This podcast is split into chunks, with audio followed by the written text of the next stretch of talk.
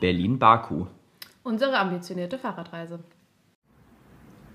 So, herzlich willkommen zu herzlich willkommen zurück zum Berlin-Baku-Podcast. Diesmal nicht Berlin-Baku, das machen wir nicht alle drei Jahre. Aber wir sind äh, mal wieder Fahrrad gefahren und zwar auf eine Art und Weise, wo wir dachten, die ist vielleicht für andere ganz interessant. Ja, weil wir auch in der Vorbereitung auf diese ähm, Tour, sag ich jetzt mal, Reise ist vielleicht ein bisschen zu hoch gegriffen, gemerkt haben, dass wir dazu ganz wenig nur gefunden haben. Ähm, und zwar haben wir ähm, jetzt ein, ein weiteres Familienmitglied, unsere Tochter, die ist jetzt anderthalb und die haben wir mitgenommen im Fahrradanhänger und wie wir das genau gemacht haben, das wollen wir euch heute berichten.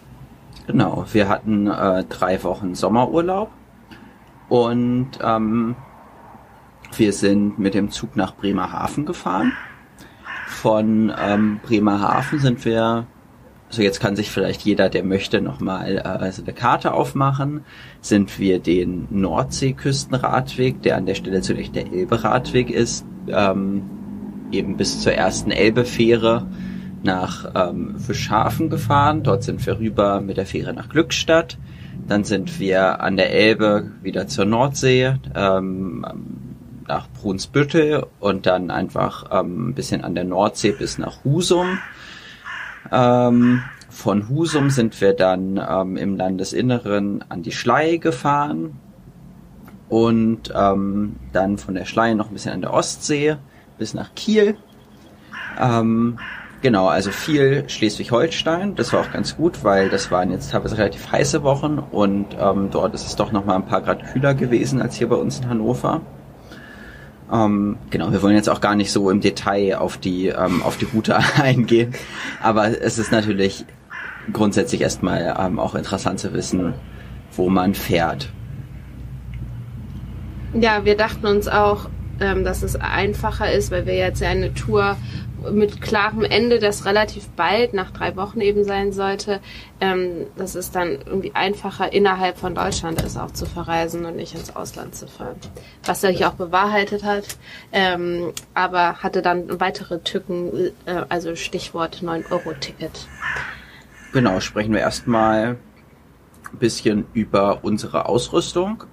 Und wir, wir setzen jetzt mal einen Fokus auf, ähm, auf, auf alles, was seit diesem, ähm, diesem Trip nach Baku bei uns dazugekommen ist. Und wir setzen jetzt einfach in dieser Folge, es, es geht um Reisen mit Kind. Es geht jetzt nicht so primär um, wo sind die schönsten Spots an der Nordsee, ähm, sondern genau eben Reisen mit Kind. Charlotte hat eben schon gesagt, was auf jeden Fall dazugekommen ist, ist unser Anhänger.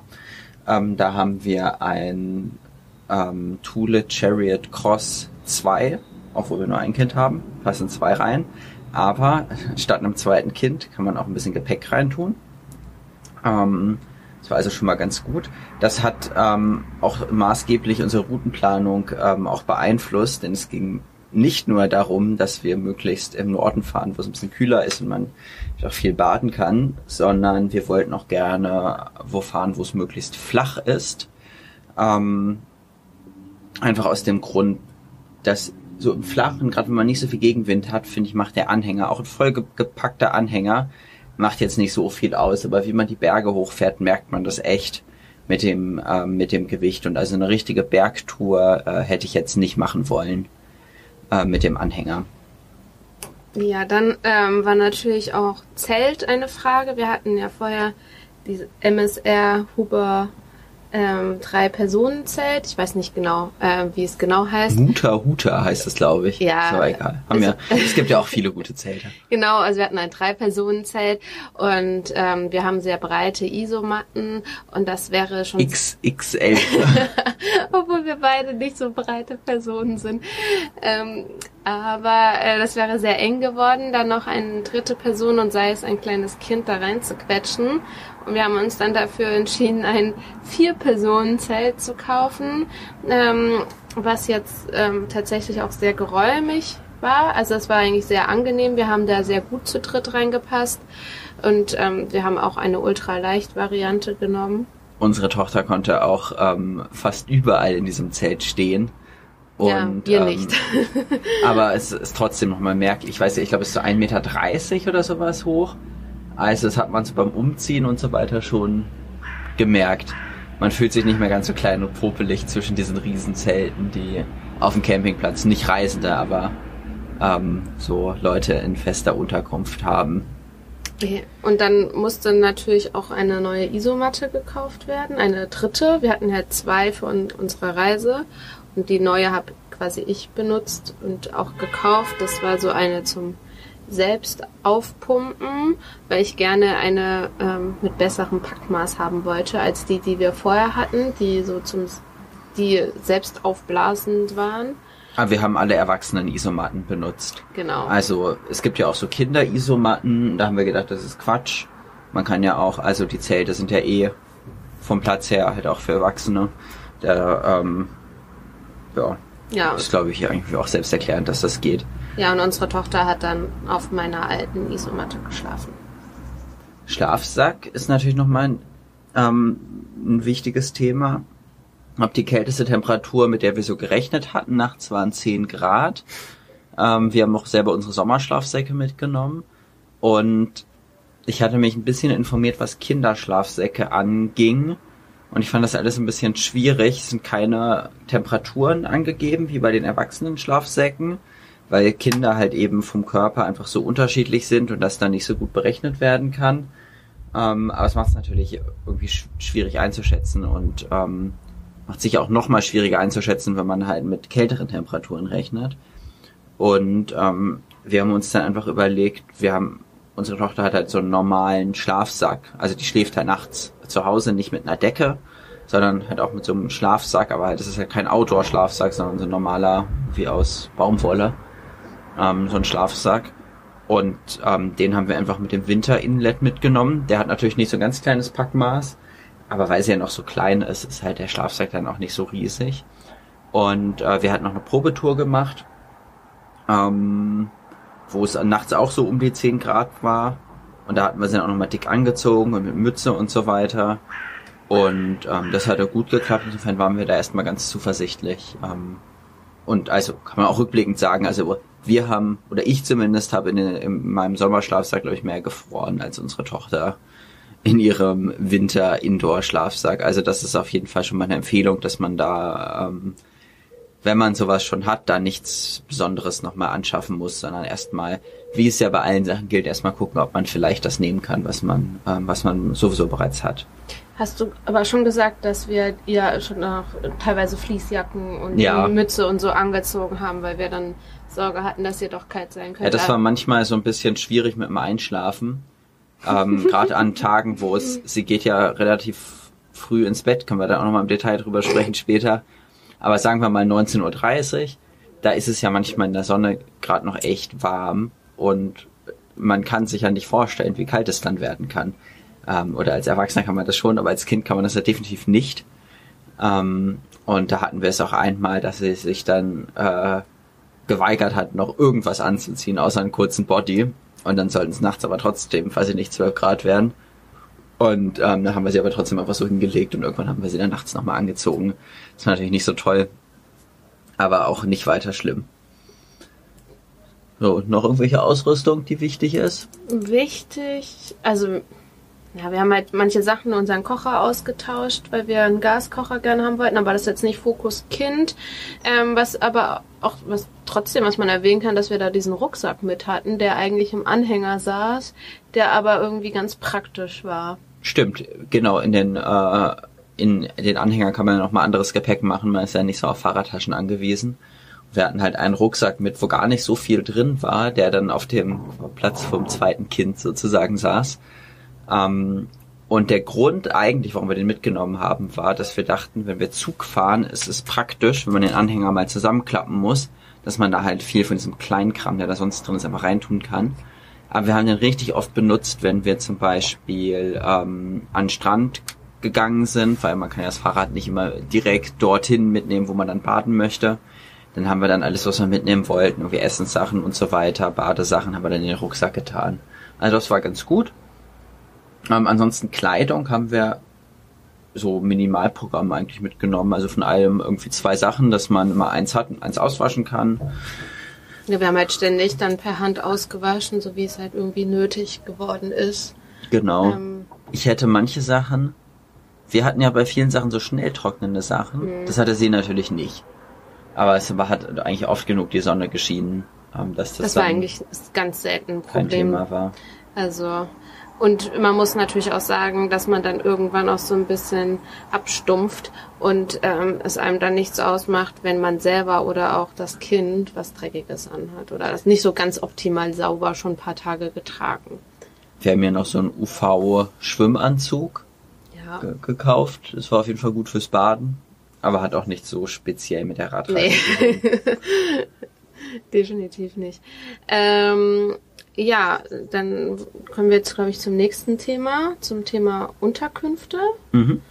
Ähm, also man kann vorab vielleicht noch erwähnen, also wir haben jetzt, also der Jan hat euch grob die Route geschildert. Husum kam da ja drin vor und da hatten wir uns, ich weiß nicht, ein halbes Jahr vorher schon mal für vier Nächte die Jugendherberge, äh, also ein Zimmer in der Jugendherberge reserviert, ähm, weil es sonst schwierig war, ähm, Ferienwohnungen zu einem vernünftigen Preis in Husum zur Hauptsaison zu finden. Gerade halt für eben ein paar wenige Nächte. Ja. Und ähm, dann hatten wir festgestellt, dass das für eine Familie ein günstiges Angebot ist, Jugendherberge. Ähm, haben, sind dann auch alle Mitglieder geworden. Und das war dann so ein Fixpunkt auf der Reise. Tatsächlich waren wir noch zwei weitere Male in der Jugendherberge. Können wir kurz mal was zu den Jugendherbergen sagen. Die waren eben sehr verschieden. Ähm, auch so von dem ähm, anderen Reisenden, die dort waren. Und Also natürlich Jugendgruppen waren da, aber auch Familien ähm, oder auch andere Radreisende. Also wir waren auch in Glückstadt und in Borgwedel. Äh, Borgwedel ist an der Schlei ähm, in der Jugendherberge. Und gerade in Glückstadt sind viele Radreisende untergekommen. Da war auch ein sehr großer Fahrradraum und man hatte das Gefühl, dass über die Hälfte der Menschen, die in der Jugendherberge Glückstadt übernachten, auf dem Elberadweg oder anderweitig mit dem Fahrrad unterwegs sind. Da konnte man halt auch wirklich spontan für zwei Nächte. Also wir hatten das ähm, eigentlich gebucht, weil an einem Tag die Wettervorhersage sehr regnerisch war. Und wir dann dachten, es ist ja vielleicht ganz gut, das an einem festen Ort zu verbringen, diese Zeit. Ähm, und das ging dann halt eben auch spontan, weil sonst war es echt spontan. Glückstadt war jetzt halt auch noch kein Badeort, ist jetzt nicht so ein Ferienort, ist halt einfach an der Elbe. Ähm, so gerade an der Ostsee war das echt ähm, extrem schwierig. Ähm, ich habe halt immer mal wieder mal gegu- geguckt, halt da mal spontan was für ein oder zwei Nächte zu finden, was halt nicht gleich 200 Euro kostet pro Nacht. Ja, also wir waren sonst auch außerhalb von Jugendherbergen nur zweimal in festen Unterkünften. Ähm, das war einmal in einem Hotel in Kiel und das andere Mal war die Heuherberge in Wabs. Ähm, da haben wir aber nicht im Heu übernachtet und das war auch, ähm, also gut so, dass wir nicht im Heu übernachtet haben. Da waren wir in so einer Hütte, weil es eben fürchterlich geregnet hat, was Jan natürlich in seiner Wettervorhersage, wie er immer ist, vorausschauend gesehen hatte, sodass wir da nicht im Regen zelten müssen. Ansonsten, Vor allem Zelt aufbauen und kochen, so dass wenn es dann nachts regnet, das ist ja auch mal okay ja, im Zelt. Ähm, und wir hatten noch zweimal haben wir ähm, quasi privat übernachtet, also einmal über Kontakte, Bekannte und einmal über Warm Showers. Das war die letzte Nacht in, äh, in Lüneburg. das hat eigentlich auch immer ganz gut funktioniert. Ähm, und sonst hatten wir eigentlich vor, auch viel zu zelten. Das haben wir auch gemacht. Wir haben uns aber gleich überlegt, dass wir eigentlich nicht wild zelten wollen mit unserer Tochter. Außerdem wäre das auch logistisch, hätte man mehr Wasser mittransportieren müssen. Ähm, oder also es war uns insgesamt sehr unangenehm. Und ähm, deswegen waren wir sehr viel auf Campingplätzen, haben da schöne und mittelschöne in Schleswig-Holstein äh, entdeckt und ähm, haben aber auch das wilde Schleswig-Holstein ausprobiert. Das ist äh, ein Projekt, wo quasi beaufsichtigte Wildcamping, also Wildzeltstätten für unmotorisierte Menschen in kleinen Gruppen, die mit dem Fahrrad oder zu Fuß oder mit dem Kanu unterwegs sind. Ähm, und es ist halt dann eben erlaubt, dort zu zelten. Und das haben wir zweimal gemacht, das ist total cool. Also die sind auch sehr verschieden so in der Ausstattung, ob man da eine Toilette hat oder ob das wirklich wie so ein Wildzeltplatz ist, wo einfach nichts ist, sondern nur gemähter Rasen. Und also für alle, die in Schleswig-Holstein mit dem Zelt unterwegs sein wollen, äh, ist das auf jeden Fall eine gute Empfehlung. Total. Das liegt natürlich nicht immer direkt an den Radwegen, aber auch oft nicht so weit weg. Also vielleicht muss man da mal einen kleinen Abstecher machen, aber es geht. Und einmal haben wir an so einem Kanu-Rastplatz. Hast du das gesagt? Nee, habe ich noch nicht gesagt. Genau, einmal waren wir an einem ähm, an, an so einem Rastplatz für Kanus. Das war eigentlich auch wie so wilde Schleswig-Holstein, auch wenn das da nicht drin stand. Also wie ein Wildzeltplatz. Es war noch eine ein, ein, ein paar Wasserreisende ähm, dort und sonst wir. Und es war halt auch einfach schön in der Natur und ruhig. Und es gab dann noch so eine Komposttoilette und ein paar Bänke zum Sitzen. Das war auch sehr schön. Und man wusste einfach, es ist dort erlaubt. Es kommt dann nicht nachts irgendjemand, der da mit dem Ordnungsamt droht oder ähm, wie auch immer. Ja. Ähm, so, dann kann man, also was auf jeden Fall jetzt anders war bei dieser Tour, abgesehen davon, dass wir mit einem Anhänger und, und einem Kind unterwegs waren, also oder was so das wichtigste andere, ist auf jeden Fall, dass unsere Strecken sehr viel kürzer geworden sind. Ähm, also am Anfang sind wir eher so 50 bis 60 Kilometer gefahren, was für unsere Verhältnisse eher wenig ist, aber natürlich schon noch immerhin ziemlich viel. Ähm, und das haben wir dann über die Zeit stark reduziert, dass wir eher so bei 30, 35 Kilometer pro Tag waren. Was aber auch dran lag, dass wie wir dann in die Schlei ge gekommen sind, oder ich weiß nicht, ob es gar nicht in die, so in die an, Schlei, an die Schlei. ähm, dort ist es schon, geht, geht es schon auf und ab. Also es sind keine hohen Erhebungen, aber es ist halt eben ein, ein Auf und Ab. Und ich hatte ja anfangs schon gesagt, mit dem Anhänger ist es einfach anstrengender.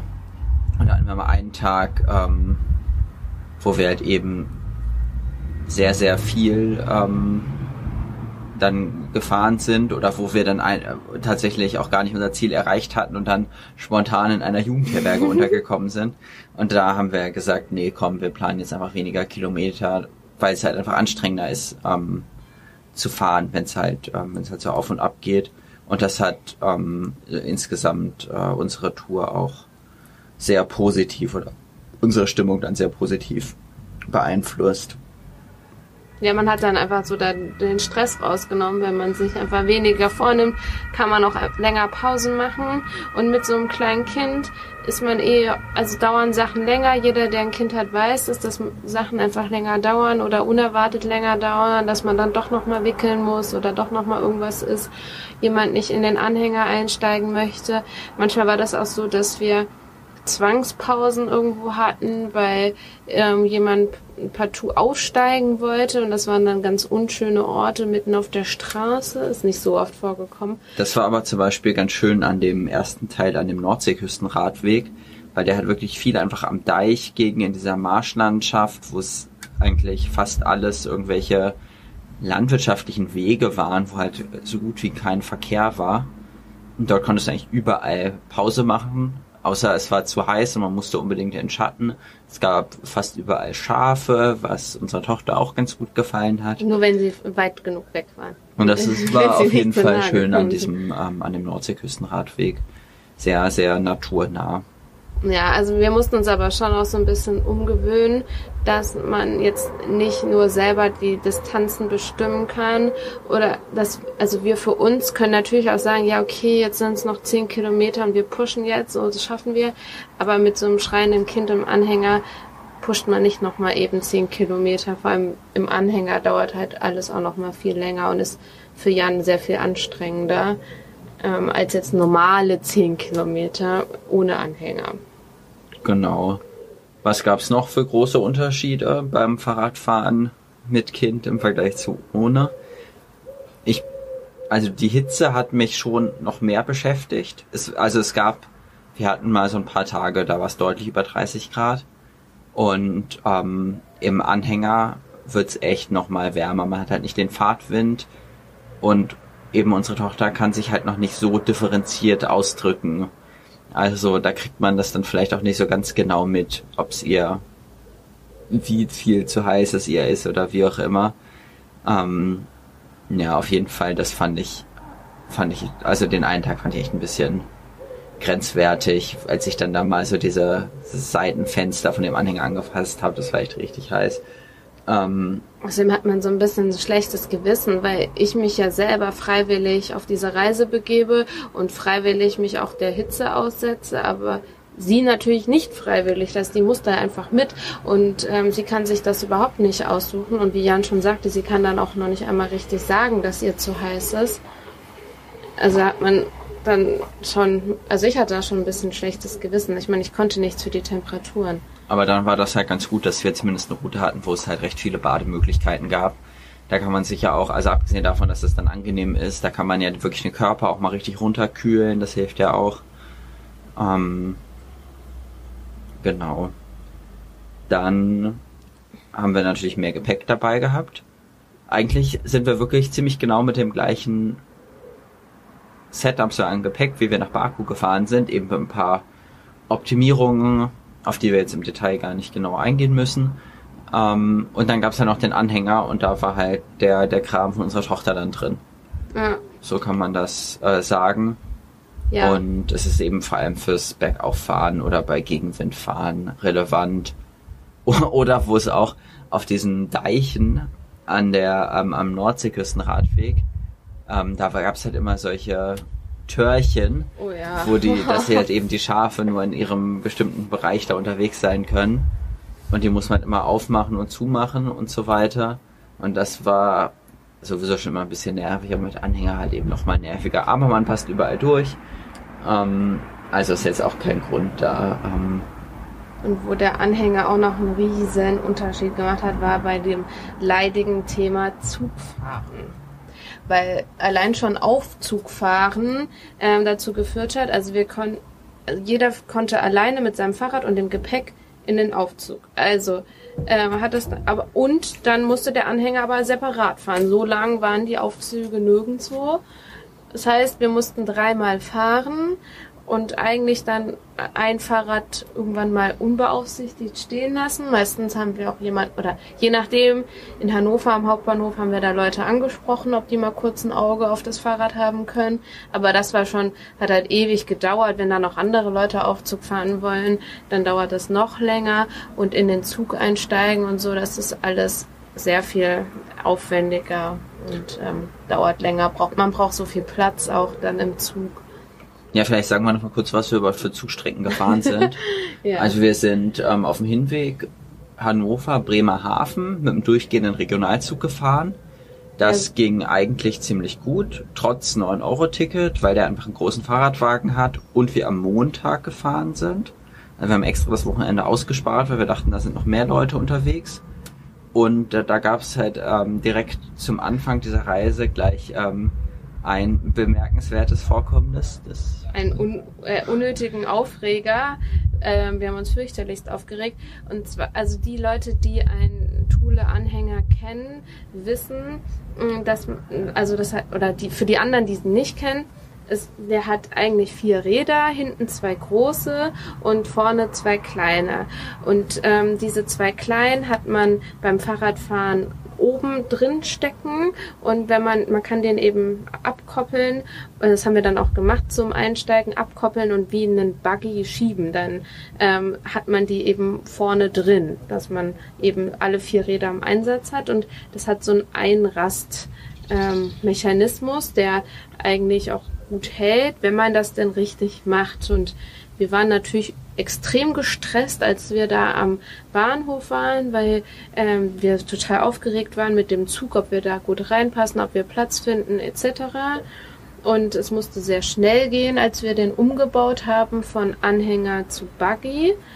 Und ähm, wir haben es versäumt, nochmal nachzugucken, ob die wirklich richtig eingerastet waren, diese Räder.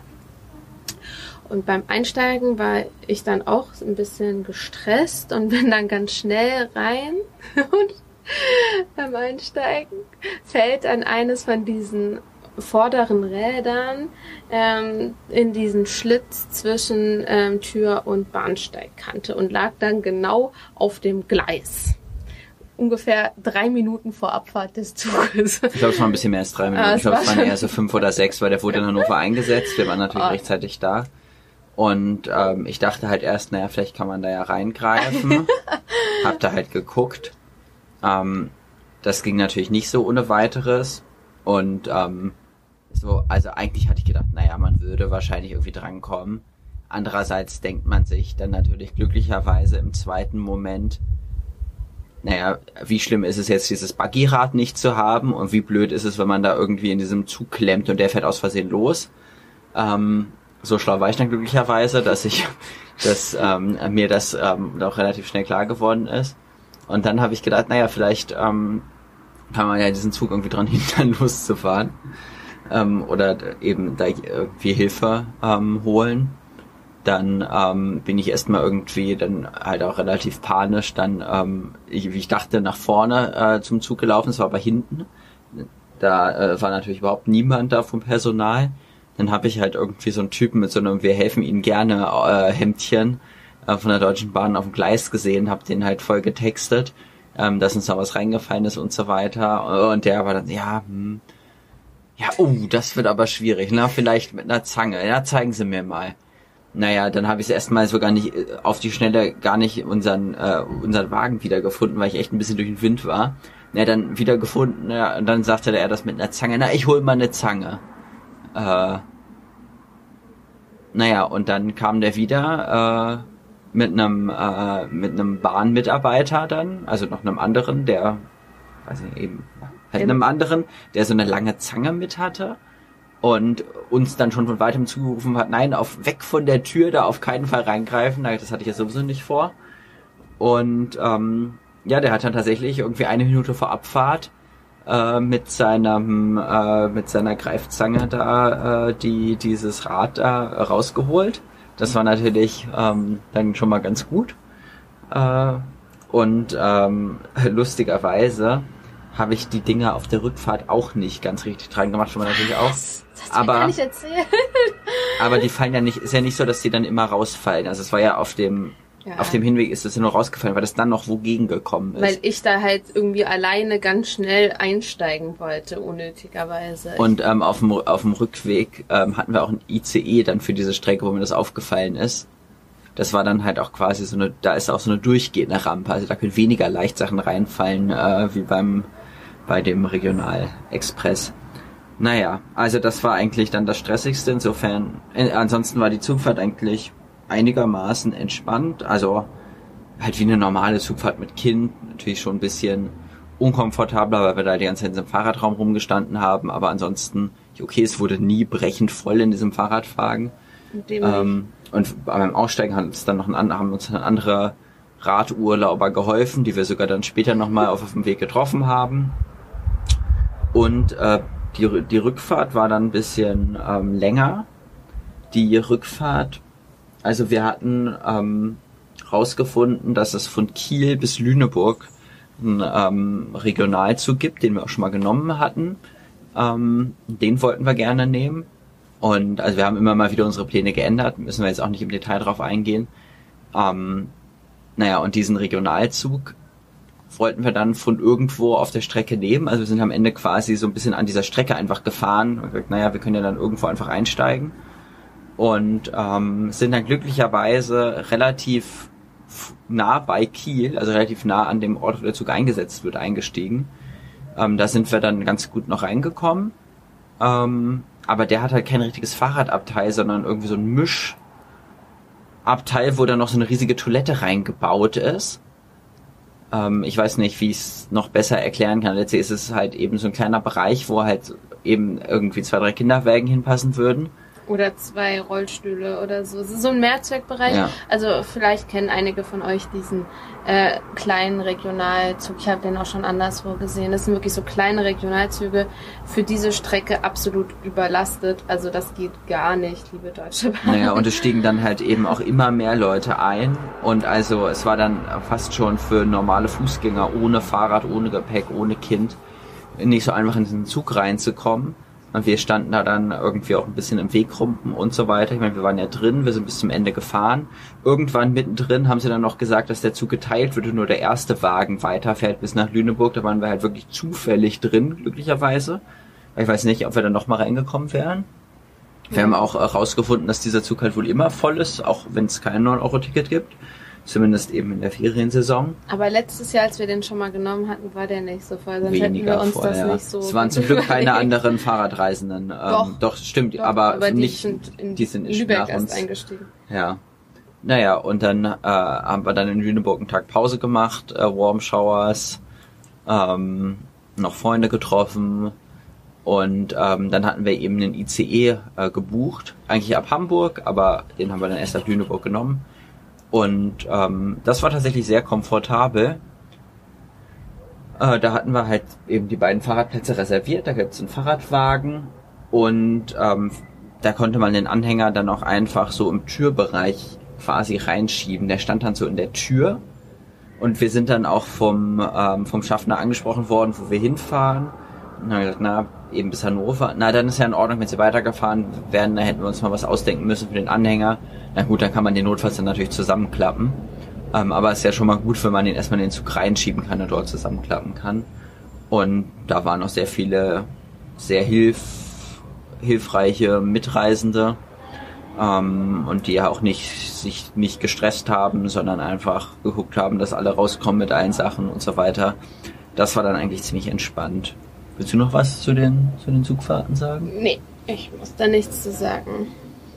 Ähm, Aber also wir würden jetzt, glaube ich, also eigentlich hatte ich halt am Anfang gedacht, naja, Regionalzug ist ja irgendwie entspannter.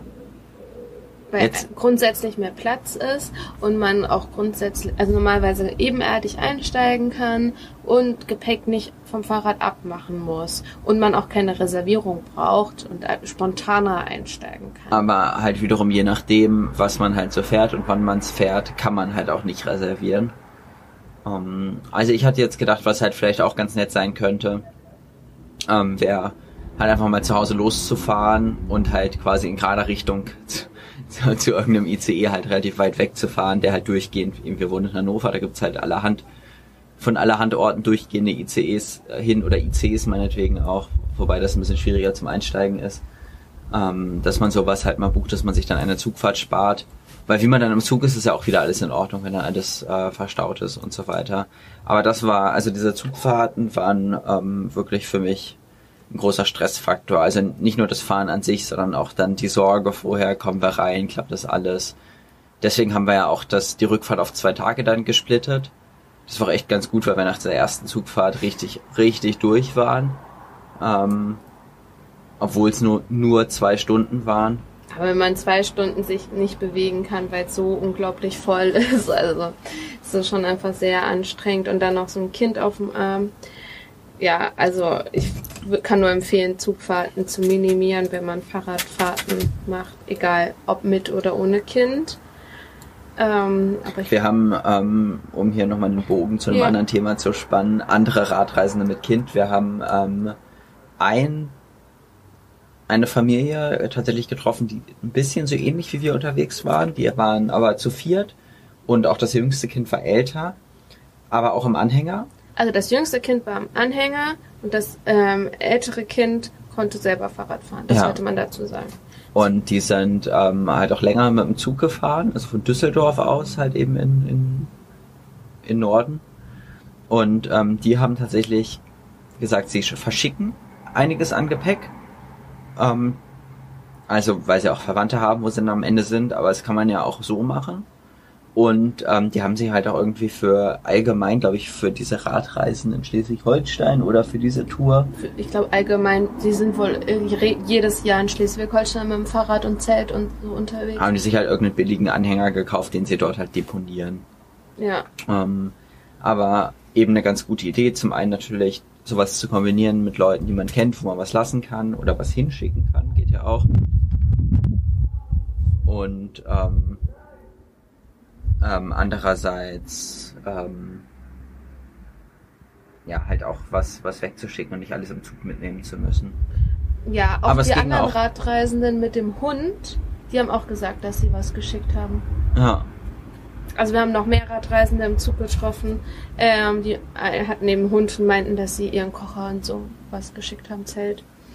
Ähm, ja, wir hatten nämlich auch als weiteren Punkt, wir haben uns diesmal eine Liste gemacht, ähm, was wir für Punkte ansprechen wollen, ähm, was definitiv anders war ähm, als bei anderen Radreisen in Deutschland, dass wir sehr viel häufiger angesprochen worden sind ähm, als sonst. Ähm, also wir waren zum Beispiel 2020 auch in Mecklenburg-Vorpommern und Brandenburg mit dem Fahrrad und da sind wir fast nie angesprochen worden und jetzt in Schleswig-Holstein ziemlich oft. Ich meine, jeder mit Kind kennt es, dass man allein schon wegen des Kindes ziemlich oft angesprochen wird oder häufiger angesprochen wird, gerade von älteren Menschen, ähm, aber auch sonst. Ähm, und unsere Tochter ist auch ein sehr freundliches Kind, lächelt viel und da kommen erst recht viele Kontakte. Aber auch, weil wir jetzt noch mit so viel mehr Gepäck unterwegs waren, ähm, war das auch immer irgendwie ein Punkt, den Leute gerne aufgegriffen haben und gefragt haben, was wir denn machen, wie das denn so läuft. Und also eigentlich haben wir fast jeden Tag irgendwie ein kleines, nettes Gespräch mit ähm, anderen Menschen geführt. Dort machen ja vor allem andere Deutsche Urlaub, also war da auch keine Sprachbarriere. Ähm, und ja, also das fanden wir natürlich auch sehr schön, dass man so schnell ins Gespräch gekommen ist. Es ist natürlich nicht auf türkischem Niveau gewesen. Also diese Gespräche waren dann einfach nur Gespräche und nicht mit Tee-Einladungen oder ähnlichem verbunden. Aber allein das war irgendwie total schön. Also. Hey, aber in der Jugendherberge hast du Wein bekommen und ich Bier. Ja, aber das war eine andere Situation. Da sind wir als äh, Reisende und nicht als, also nicht als Fahrradreisende. Ah, ja. Das war eher so, wir sitzen da in einem Boot, aber wir müssen jetzt nicht dieses Fass mit der Jugendherberge aufmachen. Also nee, nee, aber da kann man auch mit Leuten in Kontakt kommen, wenn man das möchte. Ja. Ähm, ja, das war schön. Und also was wir vorhin also kurz angerissen hatten mit dieser anderen Familie auf dem Fahrrad und Zelt. Also wir hatten ähm, auch andere Familien ähm, Fahrradfahren gesehen. Ähm, Gerade so an der Elbe oder in Glückstadt in der Jugendherberge waren einige Familien natürlich eher mit älteren Kindern. Ähm, und äh, mit einer hatten wir auch ein bisschen länger geredet. Da ähm, waren eben zwei Kinder, die selber Fahrrad gefahren sind. Ich würde sie so auf, ja, weiß ich nicht, zehn, zwölf schätzen die Kinder. Ist auch ein bisschen egal. Die hatten kein Zelt dabei, die hatten feste Unterkünfte vorgebucht. Das muss aber echt eine ganz schöne logistische Herausforderung gewesen sein. Ja. Also wie der Vater mir das da so angedeutet hat. Und leider haben wir nicht angesprochen, in Glückstadt war eine weitere Familie, die sehr interessant unterwegs war. Das waren Franzosen, die mit drei ziemlich kleinen Töchtern unterwegs waren. Also die waren also die älteste war höchstens so sechs oder sieben. Die hatten auch einen Anhänger und auch eigene Fahrräder. Also da, keine Ahnung, was die für eine Tour gemacht haben, aber das war auf jeden Fall krasser, als was wir gemacht haben. Ich glaube aber, so wie du halt einfach so unterwegs bist und fährst, ist es auch alles in Ordnung. Also es wird halt auch mit eben mehr Leuten und so weiter.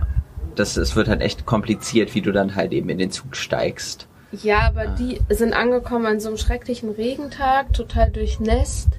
Und die Töchter waren trotzdem irgendwie noch freundlich und fröhlich und nicht völlig am Rummucken. Ähm, fand ich total krass, diese Familie. Also wie gesagt, wir haben sie nicht angesprochen. Wir wissen nicht genau, wie sie unterwegs waren, wie lange, was das für eine Tour war, ähm, was die auch so für Strecken gefahren sind. Also haben wir keine Ahnung, können wir euch leider nichts von berichten. Unsere Tochter hat eigentlich auch immer sehr gut mitgemacht. Ja. Ähm, ähm, irgendwann hatten wir dann mit ihr quasi den Deal, dass sie, wenn wir, wenn wir fahren, dass sie im Anhänger ihren Schnuller nehmen darf, was sie sonst nur zum Schlafen hat. Ähm, und dass sie den aber, wenn sie da aussteigen oder wenn sie da aussteigt, dann auch weglegen äh, soll. Ähm, und es war auch einfach schön, halt auch so intensiv Zeit zusammen zu verbringen. Also es wird mir jetzt auch erst im Nachhinein halt vieles so klar, aber es sind halt, man ist halt ständig einfach an neuen Orten, die halt für alle neu sind und ähm, die man gemeinsam entdeckt oder Situationen, die man halt erstmal, die halt einfach nicht so der Standard sind wie zu Hause. Ähm, und das ist natürlich einerseits anstrengend, aber andererseits eben auch sehr schön, sowas ähm, gemeinsam machen zu können. Ja, also was natürlich anders war oder auch stressig war, also Stressmomente waren dann gleich noch stressiger, äh, wenn noch jemand anderes da irgendwie dann Aufmerksamkeit haben wollte.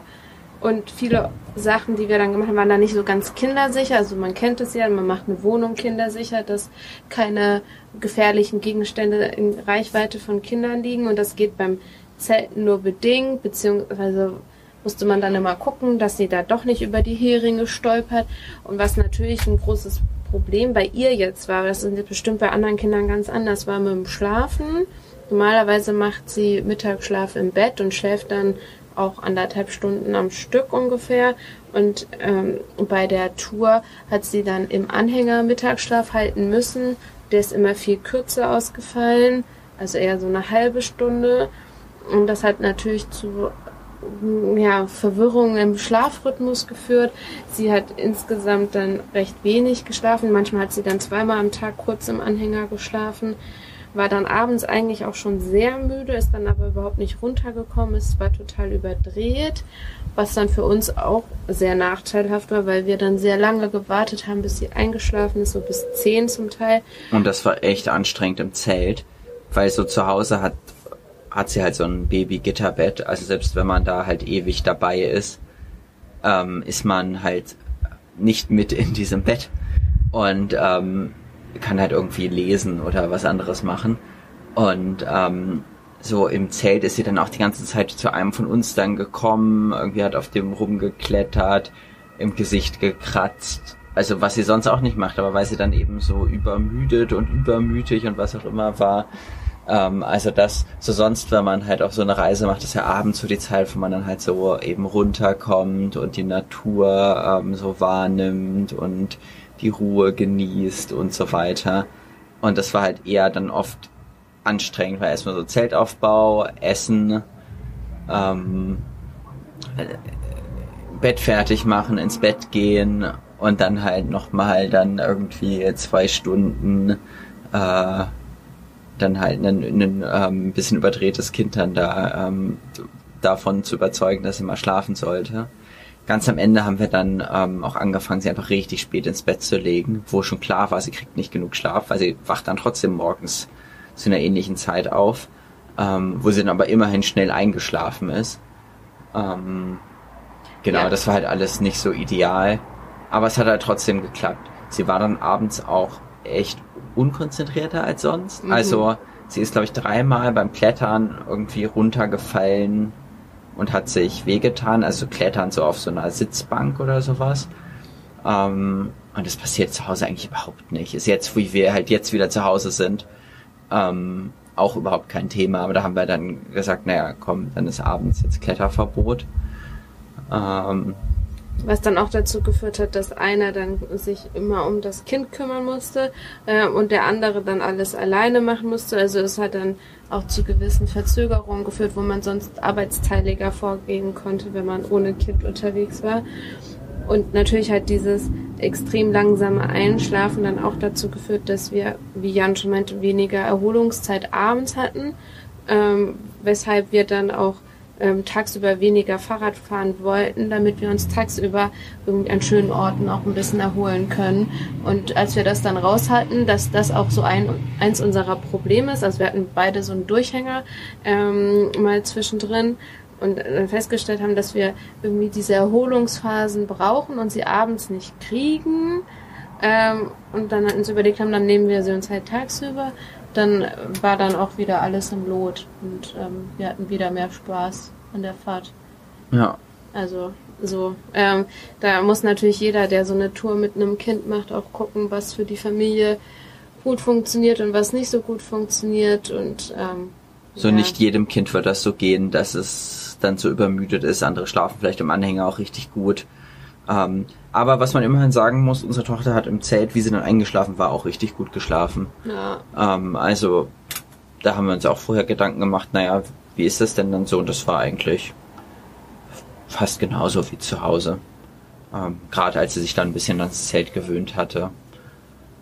Und ihr hat es auch richtig gut im Zelt gefallen. Also sie ist da auch immer schön rumgeturnt, dann auf den Isomatten ähm, und so weiter. Also das war eigentlich sehr, sehr positiv. Ja, sie hat dann auch schnell verstanden, dass man da die Sandalen ausziehen muss, wenn man rein will. Und dann hat sie sofort, wenn das Zelt stand, hat man gleich gesehen, will sie Sandalen ausziehen, damit sie da rein kann. Ähm, ja, also es hat insgesamt eigentlich gut funktioniert, eben abgesehen von diesem leidigen Schlafthema. Ähm, ja, zum, wir können noch was zum Thema Essen sagen. Ja, oder auch zum typischen Tag. Ja. Das passt ja vielleicht dann ganz gut zusammen. Ja.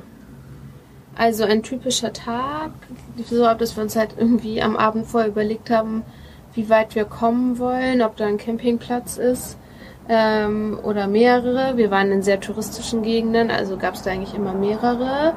Wir haben dann auch in, im Zuge dieser ähm, Stressreduktionskampagne ähm, von uns ähm, festgestellt, dass es am besten ist, oder Jan hat das festgestellt, dass es ihn sehr entlastet, gedanklich, wenn man morgens schon bei den Campingplätzen anruft und fragt, ob sie was frei haben, weil die oft zwischen 13 und 15 Uhr, also das ist die Rezeption zu, man kann da nicht rein und wir waren oft zwischen 13 und 15 Uhr irgendwo, wo wir dann hätten unser Zelt aufschlagen können.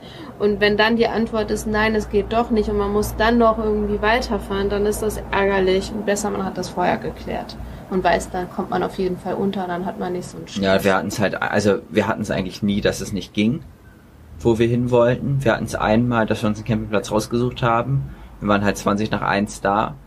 Da war dann halt ein Schild, alles ausgebucht und wir wussten aber halt nicht, na gilt es auch für die Zeltwiese. Ähm, und da hätten wir bis 15 Uhr warten müssen. Und ähm, dann haben wir das gesagt, na komm, wir fahren einfach zum nächsten. Ist jetzt irgendwie auch egal. Ähm, und also genau, seitdem mal habe ich einfach morgens bei dem Campingplatz einmal auch bei zwei, die in Frage gekommen sind, angerufen. Und da also habe ich mich auf jeden Fall dann deutlich entspannter gefühlt, weil dann einfach diese Frage, na können wir übernachten, schon mal geklärt war. Und man macht sich einfach A, macht man sich halt mehr Gedanken, halt eben mit Kind, weil man, also ich man ist ja auch verantwortlich einfach dafür. Und B, ist man auch weniger flexibel. Halt jetzt ohne Kind könnte ich jetzt oft dann halt auch nochmal 20 Kilometer fahren, ähm, wenn es jetzt halt nicht passt. Ähm, und das, wenn man halt eigentlich so ein Tagespensum von irgendwie 30, 40 Kilometern hat, dann kann man halt nicht nochmal ohne weiteres halt irgendwo 20 Kilometer lang heizen. Ähm, insofern war das dann ähm, in der Hinsicht auch gut. Ja, also dann zurück zum ähm, klassischen Tagesablauf. Ähm, wir haben gefrühstückt, unser ähm, übliches Tourfrühstück, ähm, also irgendwie eingeweichte Haferflocken mit Obst und Rosinen. Ähm, dann musste das Zelt abgebaut werden, alles eingepackt werden und dann sind wir los. Also wir sind oft so zwischen neun und zehn, manchmal auch danach erst losgefahren, gemütlich auch. Haben wir auch Stress reduziert, indem wir uns da nicht irgendwie feste Uhrzeiten gesetzt haben, wann wir unbedingt los wollen. Ähm, und sind dann losgefahren. Oft haben wir dann nach ein, zwei Stunden, vielleicht auch eher zwei, je nachdem, wie wir vorangekommen sind, eine erste Pause gemacht musste auch ab und zu nochmal was eingekauft werden. Oft gab es auch am Wegesrand irgendwie aus dem Garten leckere Tomaten oder Gurken oder ähnliches, was wir gerne eingekauft haben. Oder Supermarktstops gab es natürlich auch. Ähm, aber irgendwie äh, hatte ich das Gefühl, bei unserer echten Reise waren die häufiger oder länger, aber da saß ich auch vor allem ziemlich lange draußen. Und jetzt war das dann auch so, dass du unsere Tochter oft mitgenommen hast. Ja, wir haben diesen, äh, wir sind sonst halt zu Hause immer im Kinderwagen im, äh, im, im Supermarkt, wenn unsere Tochter dabei ist. Und jetzt haben wir halt mal diese Sitzfunktion in den Einkaufswägen äh, entdeckt und das hat auch ganz gut funktioniert. Und ich habe das Gefühl gehabt, dass du da schneller dann ähm, warst im Laden, weil du wahrscheinlich nicht so oft hin und her und noch mal irgendwas anderes gesucht hast, weil das mit dem Wagen halt irgendwie einen so ein bisschen diszipliniert. Weiß ich nicht. Ich hatte das Gefühl, es geht schneller. Ähm, ja, und dann haben wir oft eine lange Mittagspause auch gemacht, auch mit Baden, wenn es sich angeboten hat, wenn das Wetter richtig war und oder wenn es halt auch sein musste, weil es zu heiß war. Oder also dann war teilweise irgendwie keine Ahnung drei Stunden oder sowas. Ja, ähm, oder wenn man halt zufällig an einer schönen Badestelle war, dann ja. Stapel richtig schöne Badestelle. Das war aber eher so, ja okay, jetzt hier ist halt eine Badestelle. Eigentlich war es ja gar nicht so warm. Aber da war ja auch noch ein Spielplatz. Das war richtig schön in Stapel an der Eider. Ähm, ja, und dann haben, äh, ja, eigentlich am Ende waren wir schon oft um 15 Uhr ähm, dort, wo wir ankommen wollten, konnten das Zelt aufbauen. Ähm, das dauert ja auch immer so ein bisschen. Ähm, konnten dann noch mal ein bisschen spazieren oder baden oder je nachdem, was man da eben machen konnte. So, dann haben wir gegen 18 Uhr gekocht, so wie wir es zu Hause auch machen. Und ähm, sind dann, naja, halt um also oft auch schon 19, 20 Uhr ins Bett. Das hat aber eben mit dem Einschlafen dann nicht so schnell funktioniert. Ähm, das war jetzt so gestrafft unser Tag, also typische Tag. Und die anderen Sachen finde ich nicht so berichtenswert, die da so passieren. Ähm, ja, also insofern auch nicht viel anders als ohne Kind. Aber natürlich jeder, der ein Kind hat, weiß, da fällt, fällt immer irgendwie Arbeit an, die jemand anderes dann machen muss. Also es muss regelmäßig natürlich gewickelt werden oder ist irgendwas anderes, worüber man, also wo man sich kümmern muss. Ähm, und wenn man halt sehr gewohnt ist, so, so arbeitsteilig vorzugehen, so war das dann halt oft so, dass dann quasi eine Arbeitskraft zeitweilig mal ausgefallen ist oder dauerhaft und Sachen deswegen auch einfach viel länger gedauert haben. Ähm, ja. Glaube, das war's auch, oder? Was wir berichten wollten. Hast du noch Punkte? Na, wir sind glücklicherweise von Pannen und Krankheit verschont geblieben. Oh ja. Also das war auch immer so ein Punkt, der so bei uns als Sorge mitgelaufen ist. Na, was machen wir denn, wenn jetzt unsere Tochter krank wird? Ähm, das ist ja dann vielleicht nicht so lustig im Zelt, ähm, wenn man dann nach Hause möchte. Ähm, und es ist einfach nicht vorgekommen, auch wenn wir öfter mal dachten, dass sie eine Erkältung haben könnte, hatte sie die dann nie. Ähm, ja, und Pannen hatten wir weiterhin nicht. Wir können noch mal weiter hier Werbung für unbezahlte Werbung äh, für die Schwalbe Marathon Plus Mäntel machen. Wir haben, also ich habe meinen Hinterreifen ähm, vor der großen Tour 2019 drauf gemacht und ist bis Baku und zurück und auch danach noch eine Tour und im Alltag ständig und nie einen Platten gehabt. Ähm, und vorne hatte ich den von vornherein, so von, vom Verkauf her und ähm, da hatte ich auch noch nie einen Platten. Richtig, richtig gut. Ja, also denke ich mal, können wir auf jeden Fall für uns als Fazit sagen, dass es ein sehr schöner Urlaub war und auch ein sehr erlebnisreicher. Und man muss auch, also wir haben halt auch wir haben ultra viel erlebt. So sonst, wenn wir halt mit unserer Tochter unterwegs sind oder eben auch nicht oder zu Hause, ähm, eben haben wir dann oft ihren Mittagsschlaf und gerade wenn sie dann noch ein bisschen braucht, vorher muss sie Mittag essen, dann braucht sie ein bisschen um einzuschlafen. Man hat da echt einen großen Block so in der Mitte des Tages und hat dann halt morgens und nachmittags halt so zwei kleinere Blöcke, wo man was unternehmen kann, aber gar nicht so viel, weil die gar nicht so lang sind. Und also ich fand das richtig schön, dass wir halt einfach so den ganzen Tag unterwegs sein konnten. Auch wenn es dann abends natürlich stressig war und unsere Tochter wenig Schlaf bekommen hat. Aber trotzdem war das halt ähm, richtig gut und das haben wir auch an den Ruhetagen gemerkt, dass es uns das echt genervt hat. ähm, also, also zumindest als wir uns dann ein bisschen erholt hatten, ähm, da so, so lange rumzusitzen, gerade wenn das Einschlafen dann nochmal länger gedauert hat. Ähm, insofern, das war richtig gut und ähm, wir waren ja eben auch ein bisschen skeptisch, so funktioniert das alles und es hat halt einfach alles richtig gut funktioniert. Ähm, insofern können wir auch jeden ermutigen, ähm, das auch selber zu machen. Ich meine, es macht auf jeden Fall Sinn, vorher mal ein paar Fahrradtouren mit dem Kind zu machen. Haben wir auch gemacht natürlich und ähm, es war auch ganz gut, dass wir halt eben mal diese Probetour hatten. Das war wirklich nur ein Wochenende ähm, dass man mal sieht, wie viel man fahren kann, ähm, dass es halt alles so klappt, dass man nichts Wichtiges vergessen hat. Ähm, genau. Ja, und also wir hatten jetzt diesmal eben nur drei Wochen Zeit oder wollten uns nur drei Wochen nehmen. Ähm, und wenn man mehr Zeit hat, also ich würde mir das jetzt durchaus auch zutrauen, da eine längere Tour oder eine weitere Tour natürlich dann auch zu machen in andere Länder auch, weil wir jetzt auch so gesehen haben, das hat gut funktioniert, ähm, das kann man machen. Ähm, also jetzt wahrscheinlich eher nicht bis Baku, weil man da einfach sehr lange unterwegs Ja, ist und und, sehr viele Steigungen dazwischen hat, ähm, die dann und auch dann diese Straßen, m, also das ist natürlich schon irgendwie, wenn man da jemanden im Anhänger sitzen hat und also ich selber habe auch Angst vor LKWs, aber irgendwie ich möchte halt wirklich nicht, dass mein Kind von so einem LKW überrollt werden Ja, kann. man ist ja einfach für einen anderen Menschen verantwortlich. Für sich selber kann man sagen, ich nehme das jetzt so. Ähm, aber für wen anders finde ich das schwieriger. Ja, aber so innerhalb von Europa jetzt vielleicht nicht, also wo die Radwege noch ganz gut sind, kann ich mir das schon ganz gut vorstellen. Gerade wo es auch ein bisschen flacher ist. Ja, und also wir haben eben auch viele mit älteren Kindern gesehen, die dann selber gefahren sind. Ähm, das kann ich mir eben auch ganz gut vorstellen, solange man sie eben motiviert bekommt. Ähm, ich weiß, wie ich selber war in dem Alter, ich war nicht so motiviert. Ähm, aber vielleicht hätte mich so eine Radreise motivierter, mehr motiviert als irgendwie Fahrradfahren zur nächsten Eisdiele.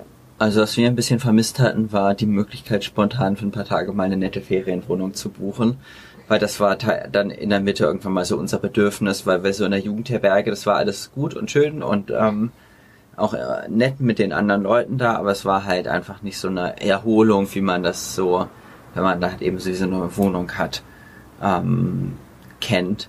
Und wir waren, da wo wir unterwegs waren, war es halt, also A ist jetzt halt Hauptreisezeit gewesen, halt Ende Juli, Anfang August. Ähm, und B halt doch ziemlich touristische Orte. Und vielleicht, also entweder, wenn wir jetzt nochmal sowas machen, würde ich entweder wo fahren, wo es etwas weniger touristisch ist, oder vielleicht wirklich dann nochmal ähm, da halt zwischendurch nicht eine Jugendherberge, sondern eine Ferienwohnung buchen oder auch mal zwei für ein paar Tage, je nachdem wie viel Zeit man hat. Aber das ist natürlich auch individuelle ähm, Bedürfnisse, die ähm, können ja bei jedem auch anders sein. Wir hatten uns irgendwann noch überlegt, wir könnten ja mal mehrere Nächte auf dem Zeltplatz bleiben. Ähm, das ging dann bei dem einen, wo wir das machen wollten, ähm, allerdings nicht. Ähm, das kann man natürlich auch machen. Ja, und sonst, also Fahrradfahren in Deutschland hat halt auch nicht nur den Vorteil, dass man überall mit der Sprache gut zurechtkommt, sondern auch, dass es ein extrem gutes Radwegnetz gibt. Auch wenn wir uns spontan oder irgendwie sonst irgendwie überlegt haben, wir könnten ja von da nach da fahren, konnte man sich sicher sein, dass es da auch einen Radweg gab. Also auf jeden Fall in Schleswig-Holstein. Ja, oder halt eine, eine, eine Straße, die halt nicht so befahren Aber, ist. aber es war trotzdem, es war eigentlich immer irgendwas ausgeschildert. Als wir da mit Husum, da mit dieser Abkürzung zum Beispiel, da waren wir uns nicht sicher, ob es da richtig einen Radweg gibt. Und es war tatsächlich ein ausgeschilderter Radweg, den wir da nehmen konnten. Ähm, und auch sonst gab es eigentlich, konnte man fast alles mit Radwegskombinationen, auch als, aus Kiel raus zum Beispiel, da sind wir auch den Schildern nachgefahren und das hat richtig gut funktioniert, wie wir da nach Preetz gekommen sind. Ähm, also das ist natürlich auch ein Vorteil, dass man weniger Planung da auch macht, betreiben muss, sondern auch einfach nach diesen Schildern fahren kann und die zumindest in Schleswig-Holstein auch lückenlos funktioniert, also quasi lückenlos funktioniert haben. Das war richtig gut. Ähm, und ist eben auch ein Vorteil. Ja. Gut, da haben wir ja die Stunde hier fast schon wieder voll gekriegt. Ähm, genau, wenn ihr irgendwelche bestimmten Fragen habt, könnt ihr natürlich nach wie vor, wie das auch bei allen anderen äh, Episoden äh, war, uns eine E-Mail schicken an berlinbakubike at gmail.com. Ähm, ja, und die beantworten wir natürlich auch gerne und wenn ganz viele Fragen auflaufen, ähm, können wir gerne noch eine Folge zu speziellen Fragen machen. Ja. Ähm, gucken wir mal und ja, da bin ich gespannt, wenn wir dann hier mal nochmal wieder was Interessantes machen, dass wir hier ähm, nochmal wieder eine Episode dranhängen können. Ähm, nicht, jetzt erstmal erstmal arbeiten wir ja dann jetzt wieder. Ja. Das war ja einfach unser Sommerurlaub. Ähm, genau. Ja, ganz genau. Und ähm, auch über sonstiges Feedback freuen wir uns natürlich gerne. Ähm, und so bis dahin. Macht's Tschüss. gut.